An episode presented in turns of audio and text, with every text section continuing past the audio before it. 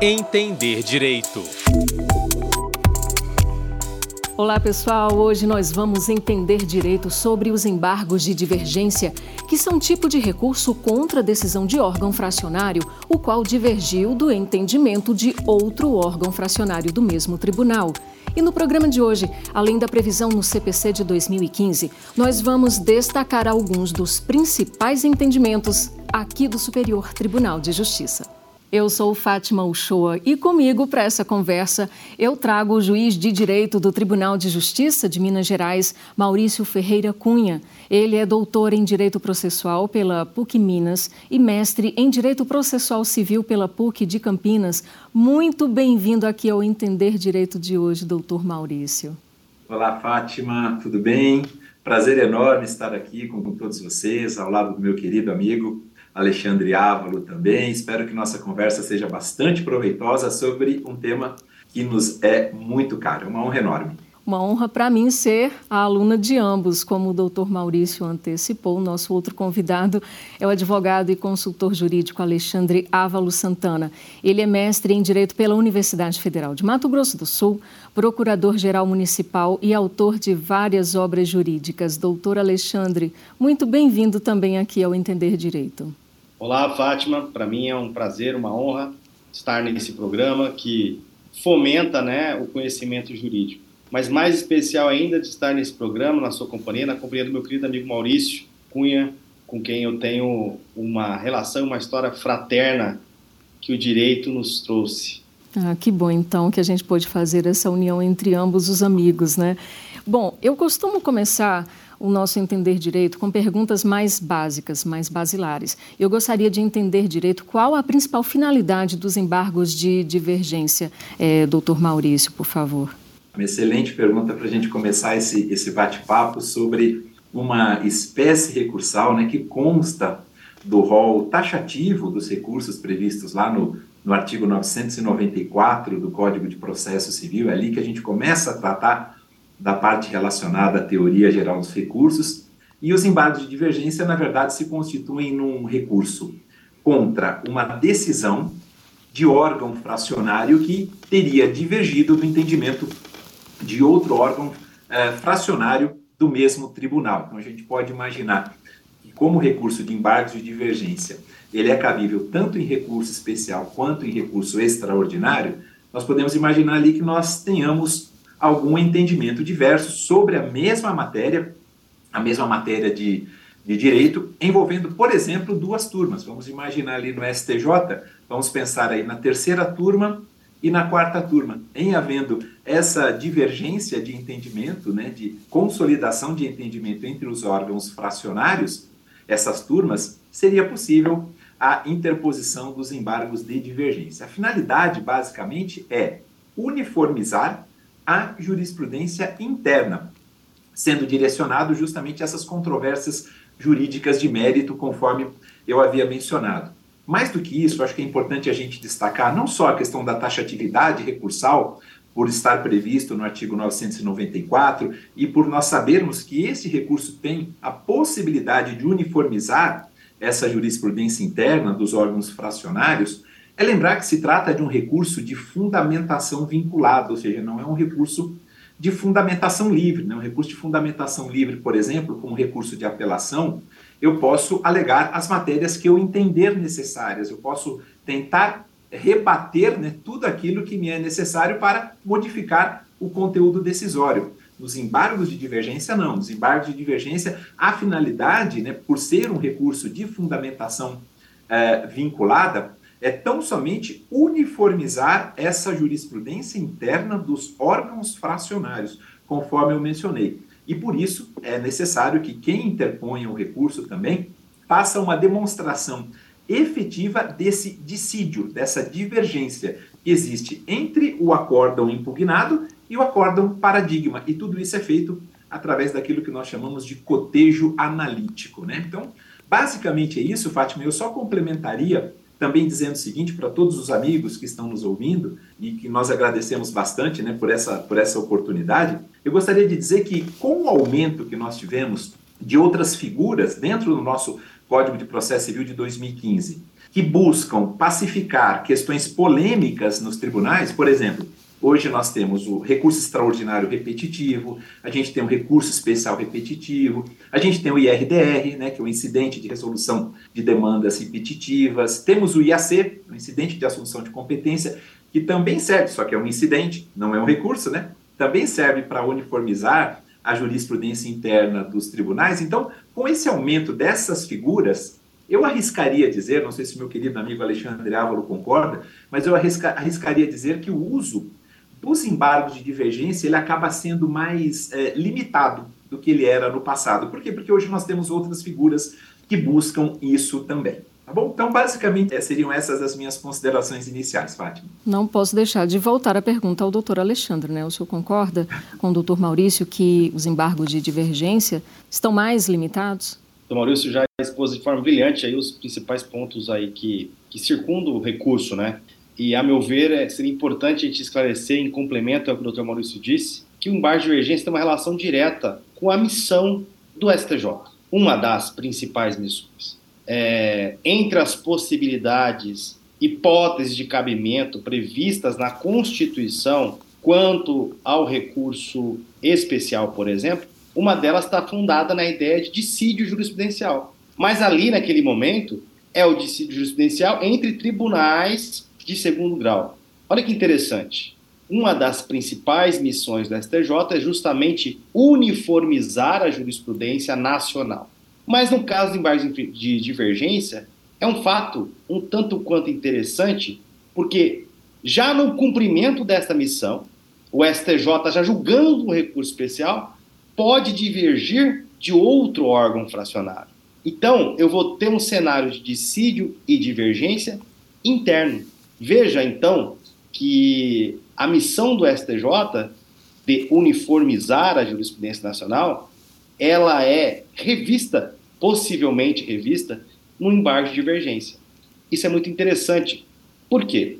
Alguém que possa estar nos ouvindo, né, algum acadêmico de direito, é interessante eh, explicar um pouco sobre isso, Maurício, que é um órgão fracionário, né? Uh, a colegialidade é elemento íncito, uh, inerente a um tribunal. E o tribunal ele é distribuído, dividido em órgãos colegiados. No caso do STJ, eu tenho a sessão com cedilha, eu tenho as turmas. Então veja, se eu tenho duas turmas, câmaras que julgam um recurso especial, que divergem entre elas, eu tenho, nesse momento, uma divergência dos órgãos fracionários. Como o STJ poderia não resolver essa divergência, já que uma das suas missões é justamente a uniformização. Então acaba sendo, em alguns momentos, um recurso muito importante, porque a gente tem um fator tempo, né? Vezes uma posição sedimentada dentro de um órgão fracionário, em pouco tempo, em um ano, por exemplo, eu posso ter um novo entendimento no outro órgão. Então, está dentro da missão e também leva essa ideia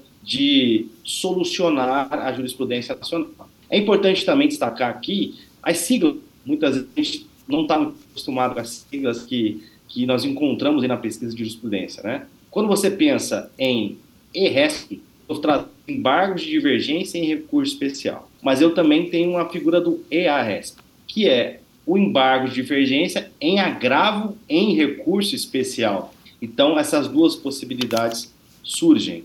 E como bem disse o Maurício, por ser um recurso de fundamentação vinculada, como condição de admissibilidade, é necessário demonstrar a divergência por meio do cotejo analítico, que nada mais é do que o comparativo entre os dois entendimentos dos órgãos fracionários, demonstrando a semelhança do, da tese discutida.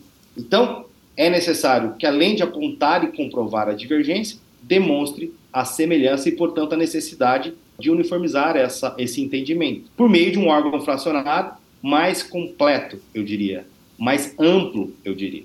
Entendi. Mas, é, aproveitando ainda com o senhor, doutor Alexandre, onde são protocolados os embargos de divergência no STJ e no STF e a qual órgão compete julgá-lo? Ou seja, não é aplicável o recurso de embargos de divergência, não é aplicável a instâncias inferiores, né? Não. Uhum. É, o embargo de divergência são protocolados no órgão do tribunal responsável pela composição da divergência. No STF, o pleno. No STJ, as sessões e a corte especial. Aqui é interessante também, eu costumo dizer que meus alunos, é algo muito óbvio para muitos colegas, eu peço perdão antecipadamente, porque a fonia é exatamente idêntica.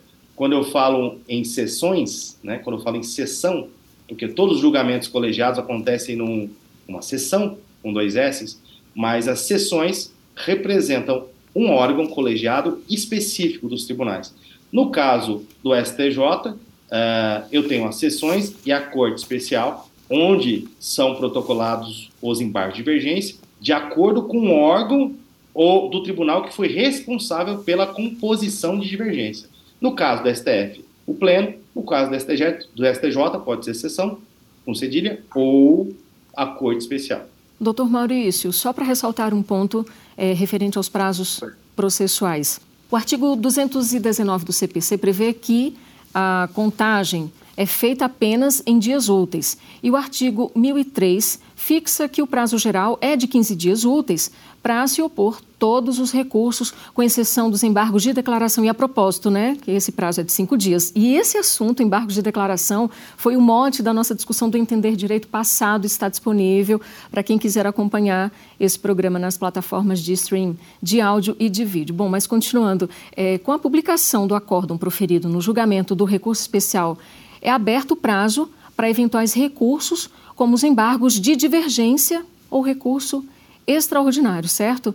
É, e se a parte interpor o recurso extraordinário antes ou ao mesmo tempo dos embargos de divergência, isso é possível, doutor Maurício? Perfeito, Fátima, excelente. É sim, é sim.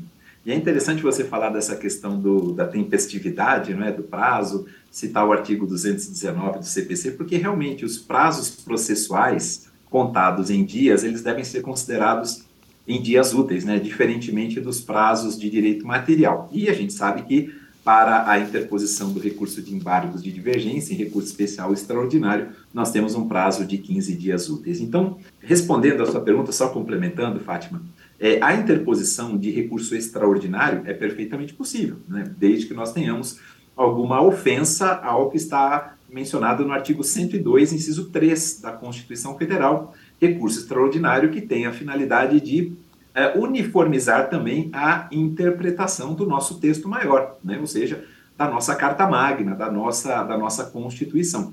E esse recurso extraordinário, se ele for interposto antes dos embargos de divergência pela mesma parte e contra a mesma decisão, ele acaba sim impedindo, ele obsta o conhecimento dos embargos de divergência que tenham sido posteriormente interpostos. E por que, que eu digo isso? Não somente em, é, em razão do princípio da unirrecorribilidade, também chamado de unicidade ou singularidade recursal.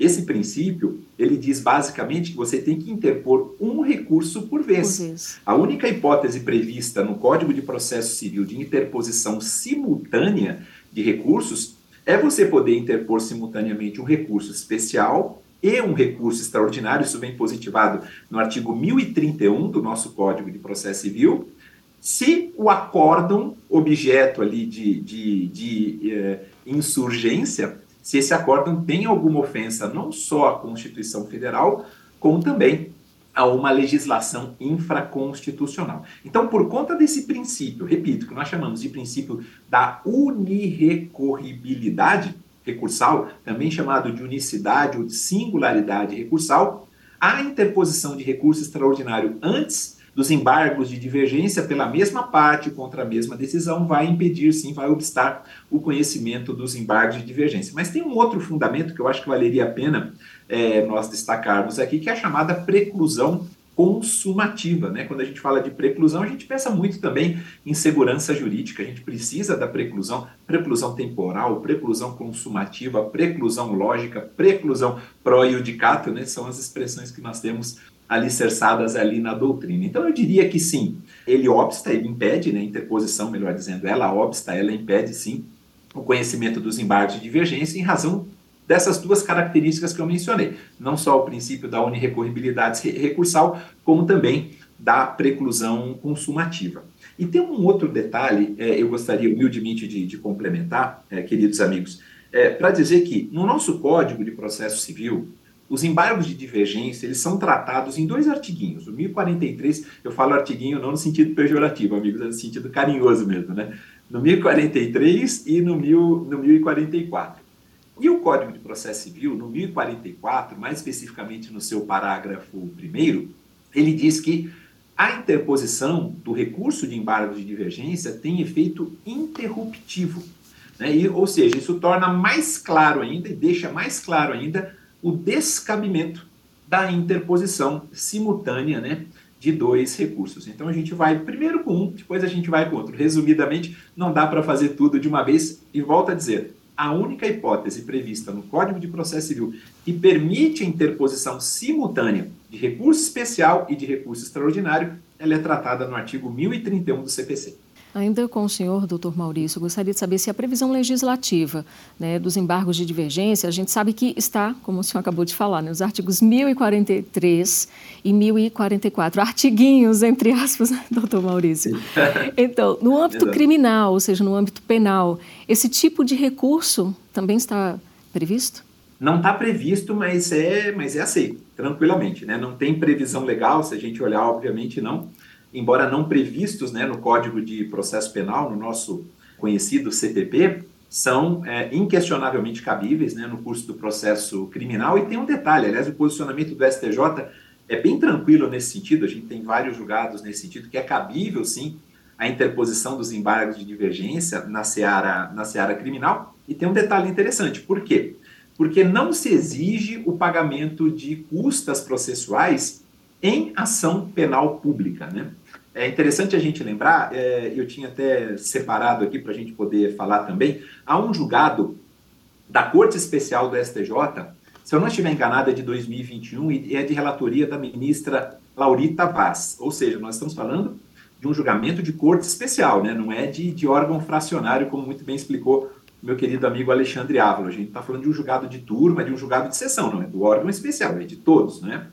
É, e esse julgamento, ele aponta que o artigo 7 da Lei 11.636 de 2007, essa lei, só para é, demonstrar aqui para todos os queridos amigos que estão nos vendo, essa lei ela regula as custas é, no STJ, ela prevê que não são devidas custas nos processos envolvendo habeas data, nos processos envolvendo habeas corpus, nos recursos em habeas corpus e também nas ações criminais, exceto, claro, ação penal privada, né, quando a gente pensar, por exemplo, numa, numa queixa-crime. E penso eu que essa decisão do STJ, só para a gente arrematar, é uma decisão extremamente interessante e também condizente com o direito à ampla defesa e ao contraditório. Por quê? Porque o entendimento da Corte Especial, explanado no voto da excelente voto da ministra Laurita Vaz, ela diz o seguinte: como a gente está falando de recurso né, em matéria penal, a interpretação da norma processual que nós devemos é, entender como prevalente é justamente aquela mais condizente com o direito à ampla defesa e ao contraditório. Então, ainda que se fale de, repito, amigos, né, ações criminais, e quando nós estamos falando de embargos de divergência, não falamos de ação, falamos de recurso, mas a gente também não pode é, se esquecer que quando nós pensamos em recursos, é uma decorrência do próprio exercício do direito de ação. A doutrina é bem tranquila nesse sentido. Então, é um julgado que vale a pena a gente, a gente mencionar, repito, é da Corte Especial do STJ de 2021, de relatoria da ministra Laurita Vaz. Eu só não me lembro de cabeça o número do julgado, mas posso passar depois para os queridos amigos. Tudo bem. Então, doutor Alexandre, quando os embargos de divergência tratarem de matéria criminal, é possível a concessão de habeas corpus de ofício pelo relator, já que a gente está falando aí da seara é, penal?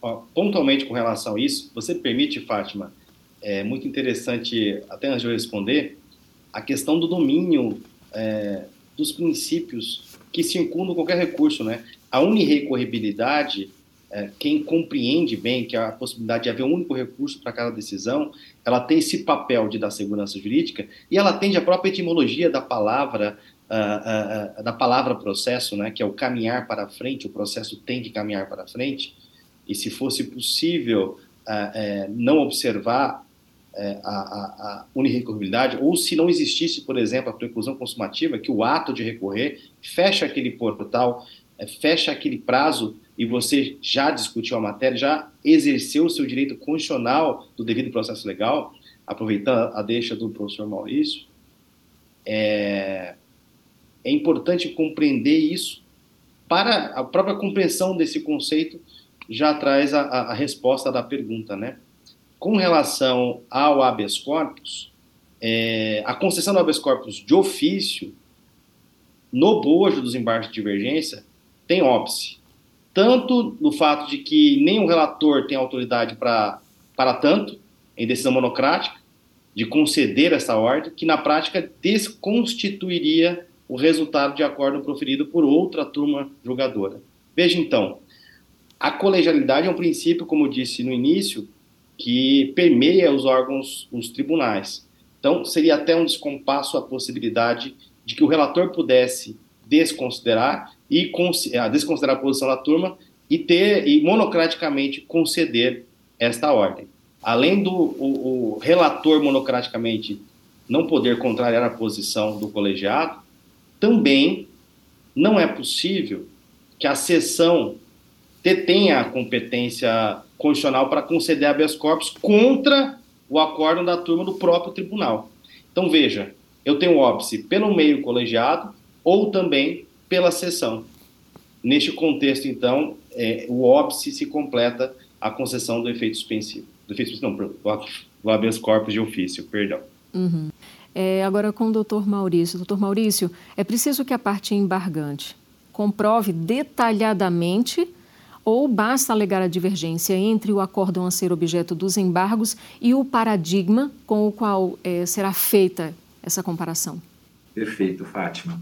Bom, é, como nós falamos no início, nós estamos diante de um recurso de fundamentação vinculada. Né? Então, nosso único objetivo vai ser o quê? Uniformizar essa jurisprudência interna dos tribunais. E por quê? Porque a gente agindo dessa forma também, a gente consegue trazer mais segurança jurídica. Né? Eu acho que essa expressão é uma expressão que tem sido tão utilizada né, nos últimos tempos, e eu acho importante a gente sempre reforçar, porque o, o que a gente vem buscando desde o advento do CPC de 2015, se a gente parar para pensar, começa lá com o PLS 166 de 2010, lá no Senado Federal. Depois, quando vai para a Câmara dos Deputados, é o PL 8046 de, de 2010 e depois que se transforma na Lei 13.105 de 2015, que é o nosso CPC, nós percebemos que a ideia, principalmente do ministro Luiz Fux, né, quando ele encabeçou esse projeto do nosso novo CPC, era de trazer essa segurança jurídica. É, nós adotamos um sistema de precedentes, né? alguns autores ainda falam, mas será que é um sistema? Será que nós estamos também trabalhando com precedentes? Né? Será que são precedentes ou são precedentes à nossa moda? Enfim, independentemente disso, o que a gente está buscando é a segurança jurídica. E, para tanto, quando a gente fala de interposição do recurso de embargos de divergência, é preciso que você detalhe, né? ou seja, você tem que, para que ocorra a apreciação e também a comprovação daquela divergência, daquele dissídio jurisprudencial nos embargos, é preciso de algo mais detalhado. Não é simplesmente dizer assim, olha, a emenda de um julgado diz isso, a emenda do outro está é, tá dizendo né, de forma diferente, então a gente precisa uniformizar. Não.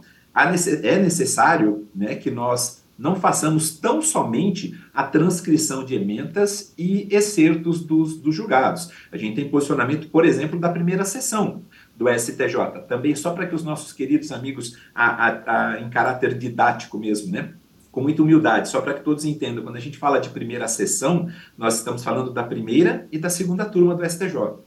Quando a gente fala da segunda sessão, a gente fala da terceira e da quarta turma, e terceira sessão da quinta e da sexta turma. Mas, enfim, existe um entendimento da primeira sessão no sentido de que, além, é, quer dizer, não basta tão somente né, a transcrição de emendas e também dos excertos dos julgados, é necessário que sejam detalhadas, que sejam expostas todas aquelas circunstâncias que identificam os casos que estão ali sendo confrontados, né?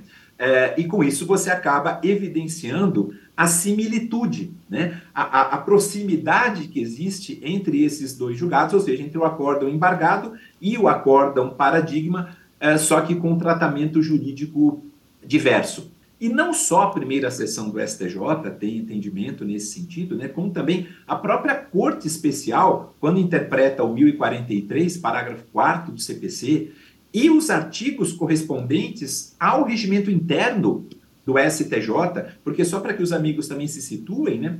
Uh, dentro do regimento interno do STJ, os artigos 266 e seguintes tratam dessa questão é, procedimental. Mas, enfim, a Corte Especial, interpretando, volto a dizer, não só os artigos 266 e seguintes do regimento interno do STJ, como também o 1043, parágrafo 4 do nosso CPC, disse o seguinte, que é um pressuposto indispensável para a comprovação dessa alegada divergência, a adoção, né, na, na petição dos embargos de divergência, de uma das providências né, que a, o órgão especial, a Corte Especial, menciona. Por exemplo, juntada de certidões, apresentação de cópias do inteiro teor dos acórdãos que estão sendo ali apontados, né, o acórdão paradigma e o outro acórdão uh, recorrido, uh, também citação de repositório oficial autorizado ou credenciado em que os julgados estiverem publicados, inclusive isso através de mídia, de mídia eletrônica,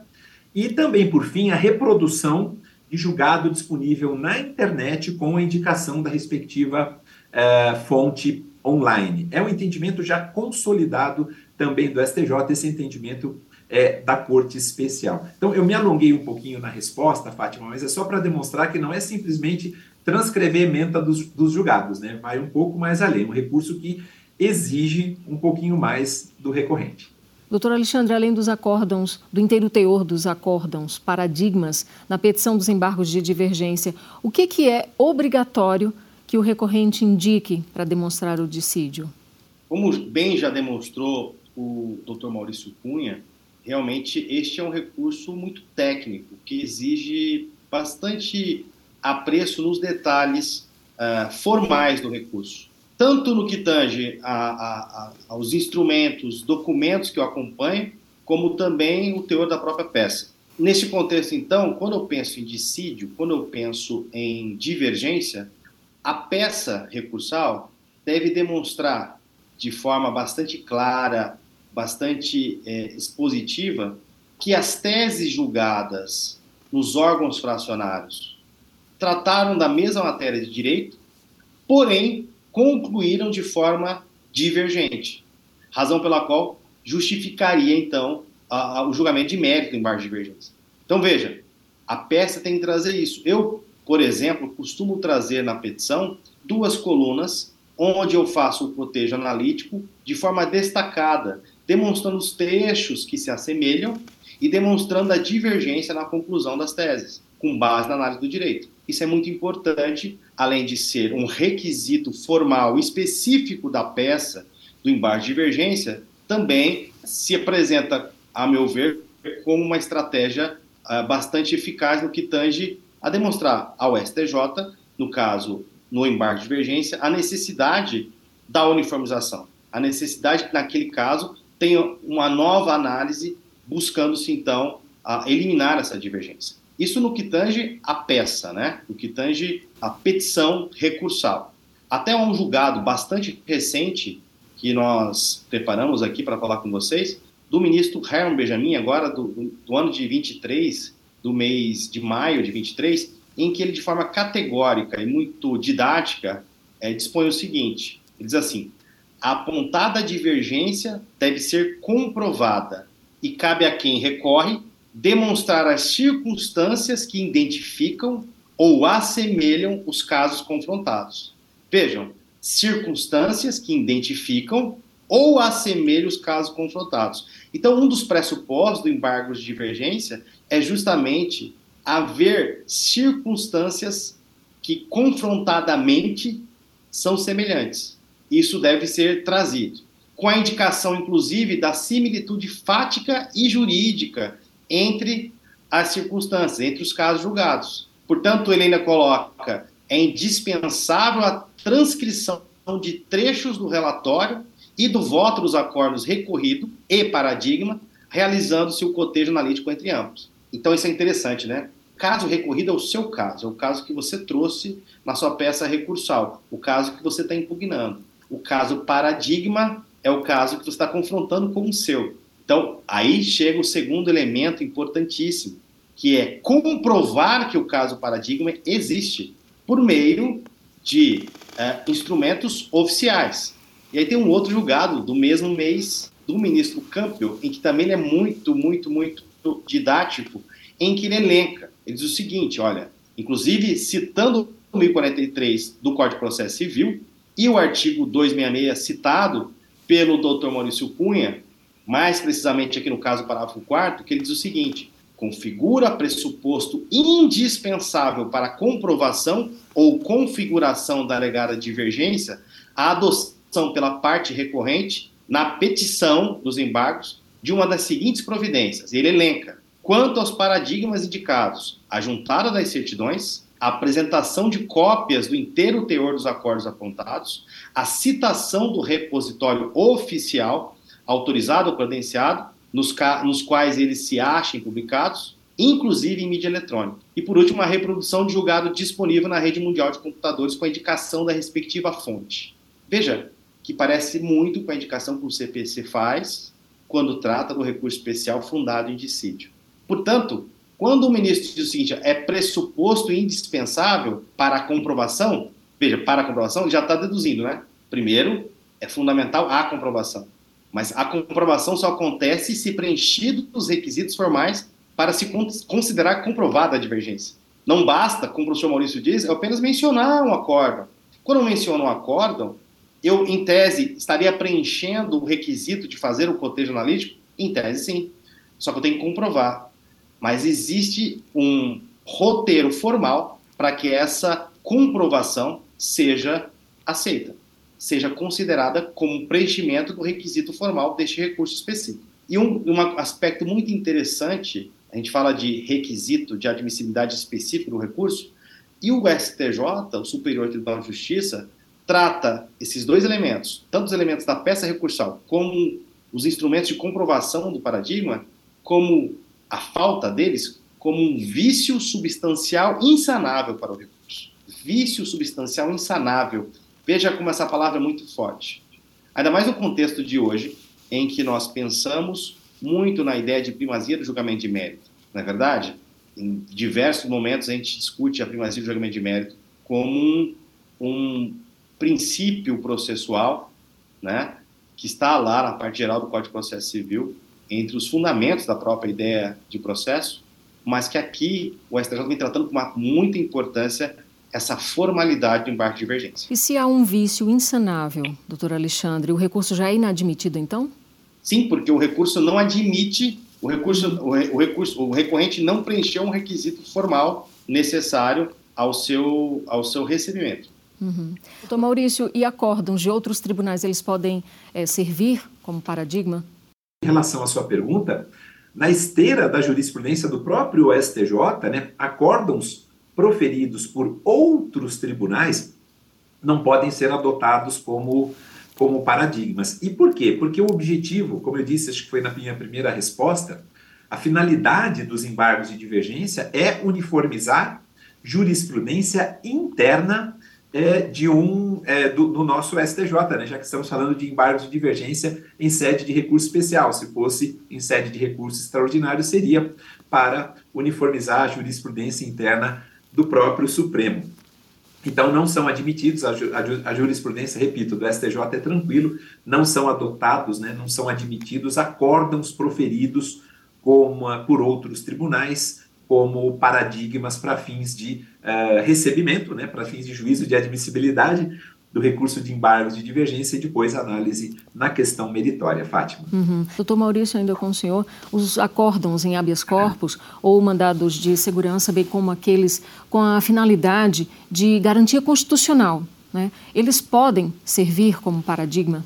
Não, também não, Fátima. Da mesma forma que nós falamos né, em relação a acórdãos é, de outros tribunais, também existe um julgado da Corte Especial da STJ de relatoria do querido ministro Herman Benjamin também, mas é, existe entendimento já consolidado no nosso STJ de que não se admite como paradigma algum acordo que tenha sido proferido em ações que, que, ações constitucionais, né, ações que possuem natureza de garantia constitucional, habeas corpus, é, habeas data, recurso em habeas corpus também, mandado de segurança, uh, recurso ordinário, mandado de segurança, talvez esteja esquecido, mandado de injunção também, né? Então, não, não são considerados. Eu queria só fazer um complemento também para dizer o seguinte, que mesmo na vigência né, do CPC de 2015, a gente já está indo aí, já passamos né, de sete anos de vigência, lembrando que o nosso Código de Processo Civil passa a, a, a, ter vigência a partir de 18 de março de 2016, teve um ano de vacácio,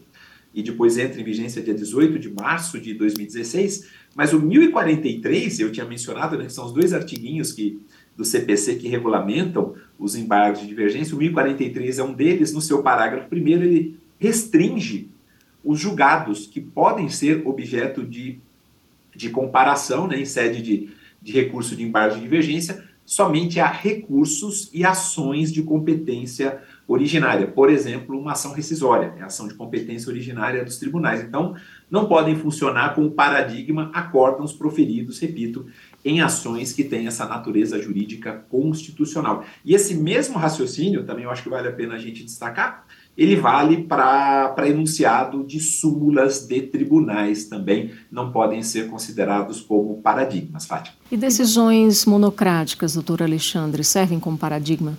É, Fátima, eu não poderia deixar de tratar, em complemento ao que eu falei, que eu acho que é bastante importante, é, com relação à admissibilidade, né? Essa questão, até que destaquei isso, Maurício, que está no julgado, nos julgados do STJ, vício insanável ou vício substancial insanável. Não é por acaso que essa expressão é utilizada. Alguém pode se perguntar, Fátima, se se aplicaria aqui, o, dentro da ideia de primazia de julgamento de mérito, um dispositivo muito importante da parte geral, uh, da parte geral dos recursos no CPC, que é o 932, parágrafo único. O 932, parágrafo único, dispõe o seguinte: Antes de considerar inadmissível um recurso, o relator concederá prazo de cinco dias ao recorrente para que seja instalado um vício ou complementar a documentação. Isso se aplicaria em bar de divergência?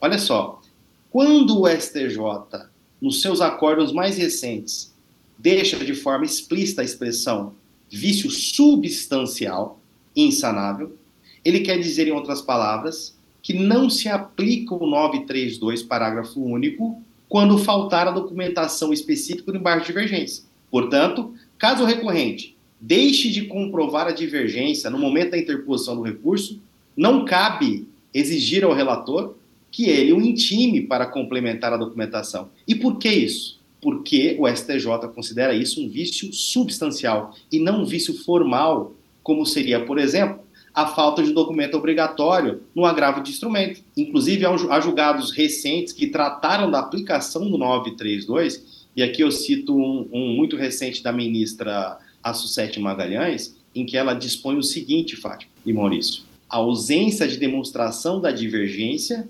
constitui claramente um vício substancial da não observância do rigor técnico exigido na interposição do recurso. Veja que eu disse para vocês, é um recurso técnico e muito rigoroso. Então, apresentando-se, ela complementa, descabida a incidência do parágrafo único do 932 para complementação do recurso no caso de embargo de divergência. E por quê? Simplesmente porque o STJ considera, e a doutrina também, que o 932 se aplica apenas a vício estritamente formal e não vício substancial, que é o caso da falta do requisito formal do embargo de divergência, do requisito uh, de demonstração da divergência.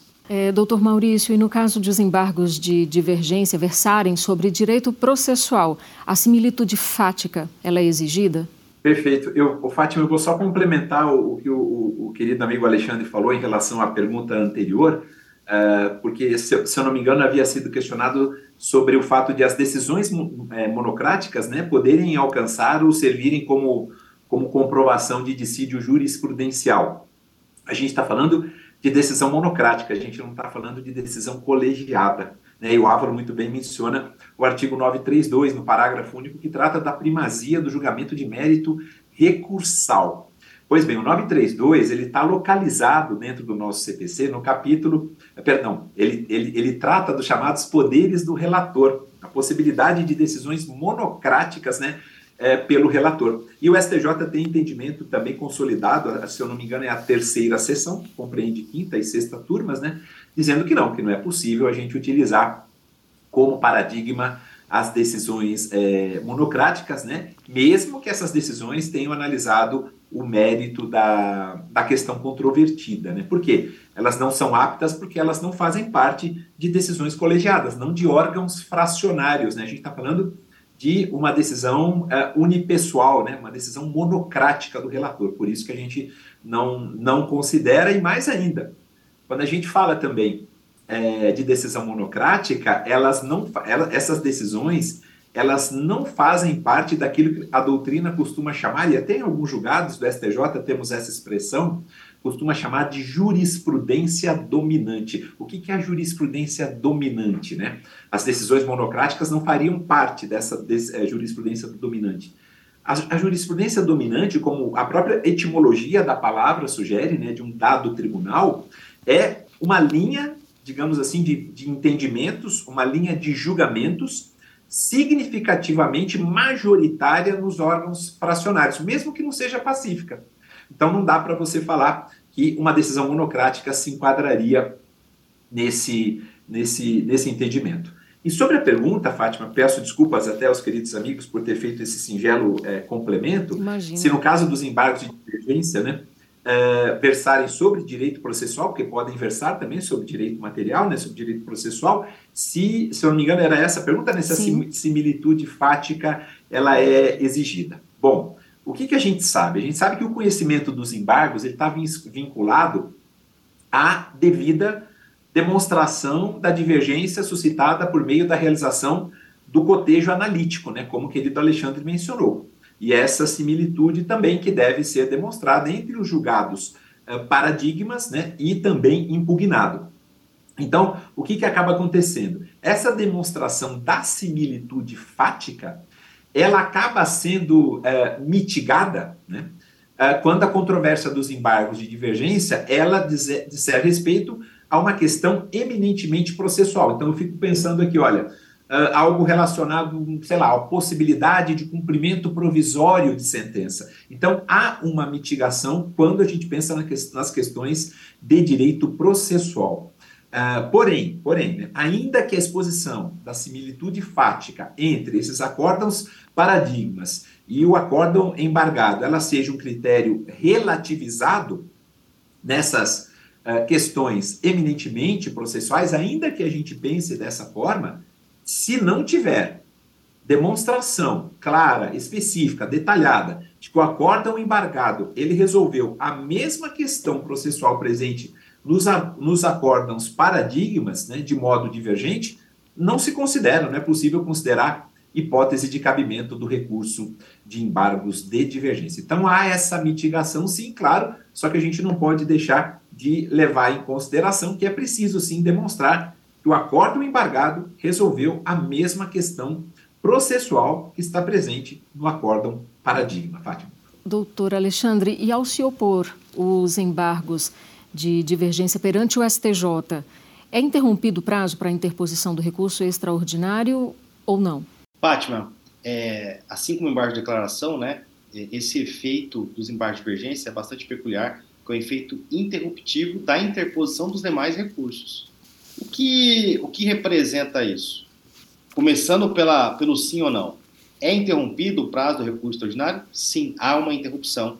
E o que significa a incidência do efeito interruptivo, Fábio? Implica dizer que, após julgado o desembarque de divergência, o prazo do recurso extraordinário recomeça a partir da publicação desse julgamento. Veja então que interrompe-se o prazo do recurso extraordinário e o efeito prático é que após o julgamento recomeça o prazo. Então vamos pensar o seguinte: uh, o embargo de divergência foi interposto no oitavo dia, tá? Que em tese também poderia ser uh, interposto o recurso extraordinário.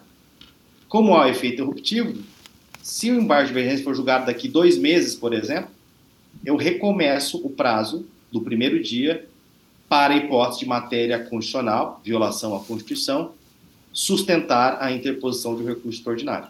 Uhum.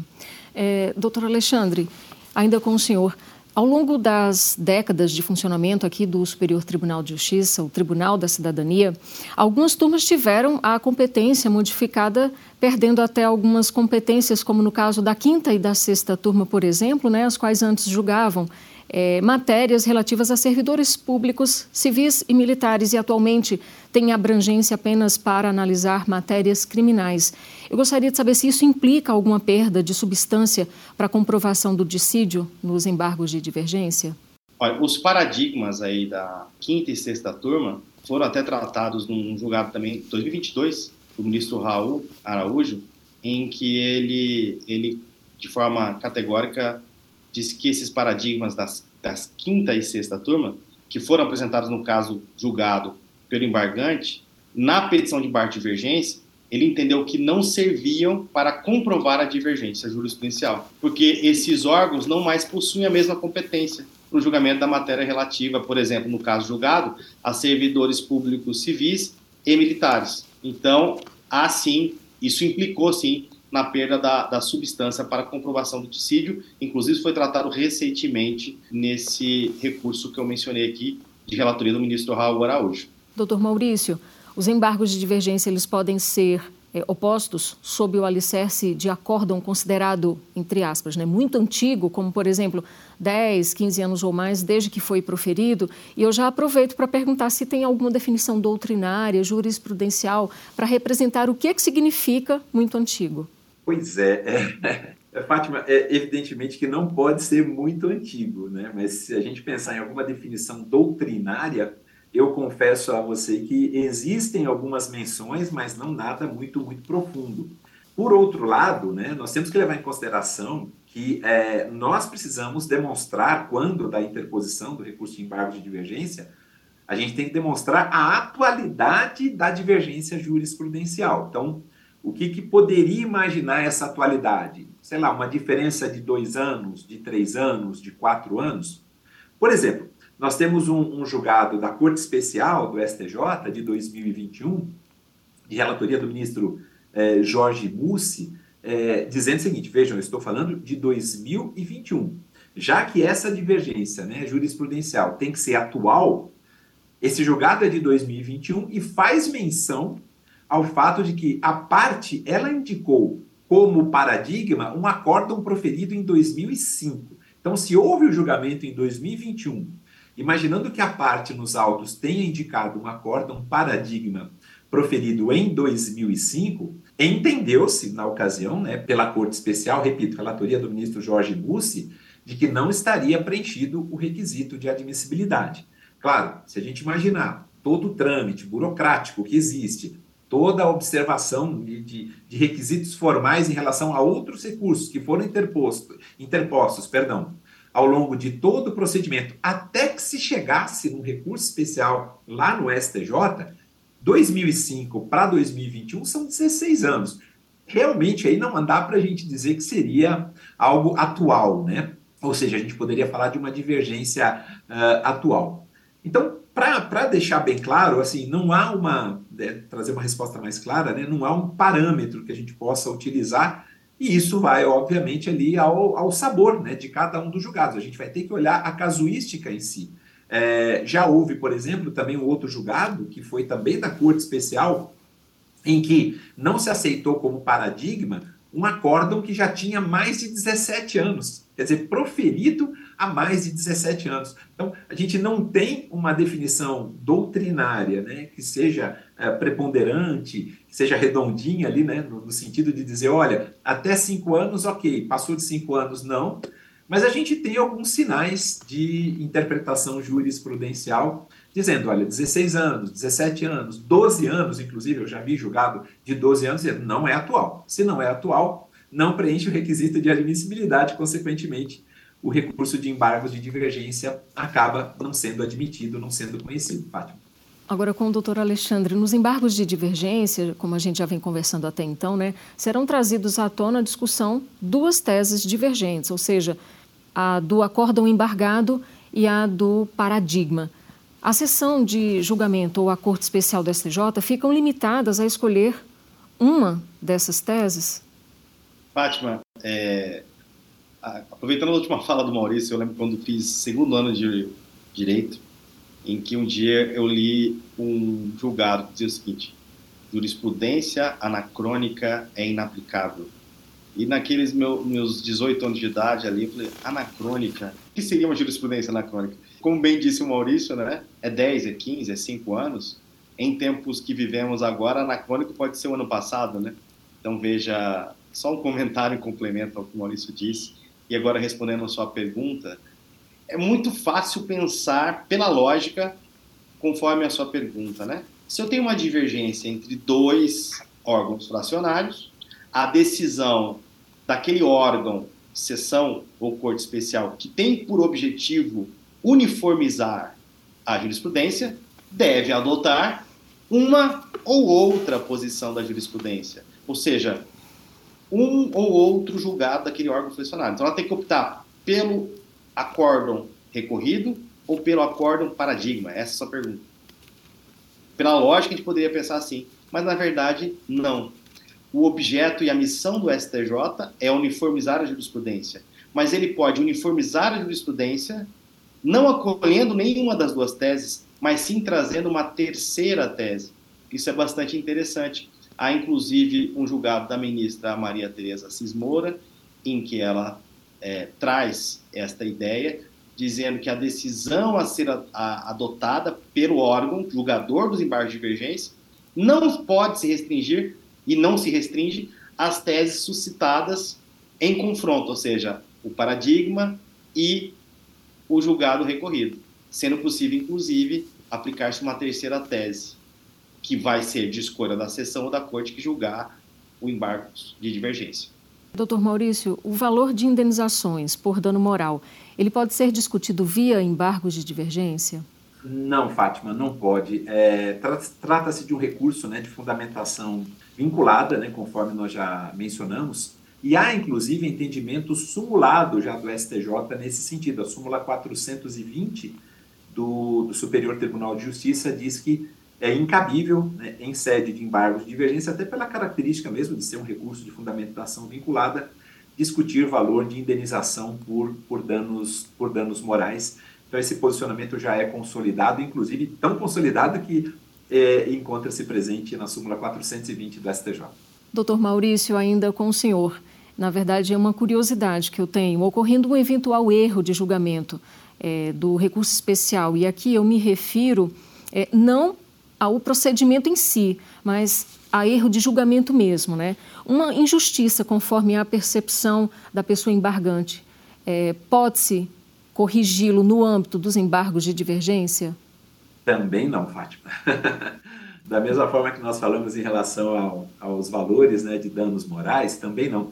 E o fundamento que eu uso, o alicerce que eu uso para essa minha resposta é justamente o fato de que os embargos de divergência se constituem no recurso de fundamentação vinculada, de cognição é, estrita, restrita, perdão, né? ou seja, não é de cognição aprofundada, é, é de uma cognição restrita, e que tem como princípio, como, como regra básica, uniformizar a jurisprudência do tribunal quando for constatada né, eventuais teses, né, quando nós é, estivermos diante de eventuais teses jurídicas é, conflitantes. Se você quiser fazer um mero é, rejulgamento, né, um novo julgamento da causa, isso não se dará. Obviamente, através do recurso de é, embargos de divergência, seja pela, pela sessão, seja pela, pela corte especial, né, como se fosse uma via recursal ordinária interna. Não, os embargos de divergência, mesmo que tenham sido, tenha sido constatada uma injustiça, como você mencionou, né, é, não, não serão o recurso hábil né, a, a esse tanto. Então, resumindo, né, não se prestam os embargos de divergência a corrigir um suposto erro de julgamento eh, de recurso especial. E aproveitando também, eu posso, eh, Fátima, trazer um julgado recente de 2023 da terceira sessão do STJ, né, no meio do ano de 2023, de relatoria do ministro Antônio Saldanha Palheiro. Né? Lembrando que a terceira sessão compreende a quinta turma e a sexta turma do STJ.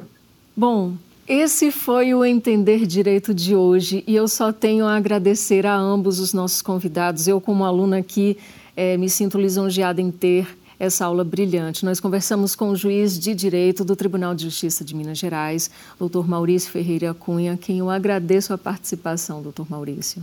Muito obrigado, Fátima. Foi uma honra estar aqui ao seu lado, ao lado de toda a equipe aqui do, do STJ e também estar ao lado do meu querido amigo, do meu querido irmão, professor Alexandre Ávalo. Muito obrigado pela oportunidade, agradeço imensamente. Fiquem todos com Deus. Agradeço também a participação desde já e sempre do doutor Alexandre Ávalo, ele que é advogado e tem várias obras jurídicas é, publicadas, né, doutor Alexandre? Muitíssimo obrigado em nome aqui de toda a equipe do Entender Direito. Eu que agradeço, Faixa, muito obrigado é, pela essa oportunidade. Agradeço a você, a toda a equipe que está aí nos bastidores o tempo todo durante a semana conversando conosco. Enfim, é algo que realmente é primoroso, muito bem cuidado pelo Superior Tribunal de Justiça, a comunicação, a informação, o fomento do conhecimento jurídico. E uma honra maior ainda fazer isso ao lado, junto com um grande amigo, Maurício Cunha, pessoa por quem eu nutro absurda admiração e estima Agradeço muito, meu amigo, essa oportunidade de estar contigo aqui, dentro de um, de um formato, de um programa tão especial para, para todos os operadores de direito de todo o Brasil. Muito obrigada também por sua companhia aí do outro lado. E para você que nos acompanhou pelo YouTube, faça sua inscrição em nosso canal e fique por dentro das principais novidades. E tem mais, viu? Se você gostou dessa nossa conversa, então dê o seu like agora mesmo. Daí a plataforma entende direito que você gostou do material e que vale a pena sugeri-lo para outras pessoas. Vale ainda destacar que estamos na TV e na Rádio Justiça e nas principais plataformas de podcast. A gente se encontra.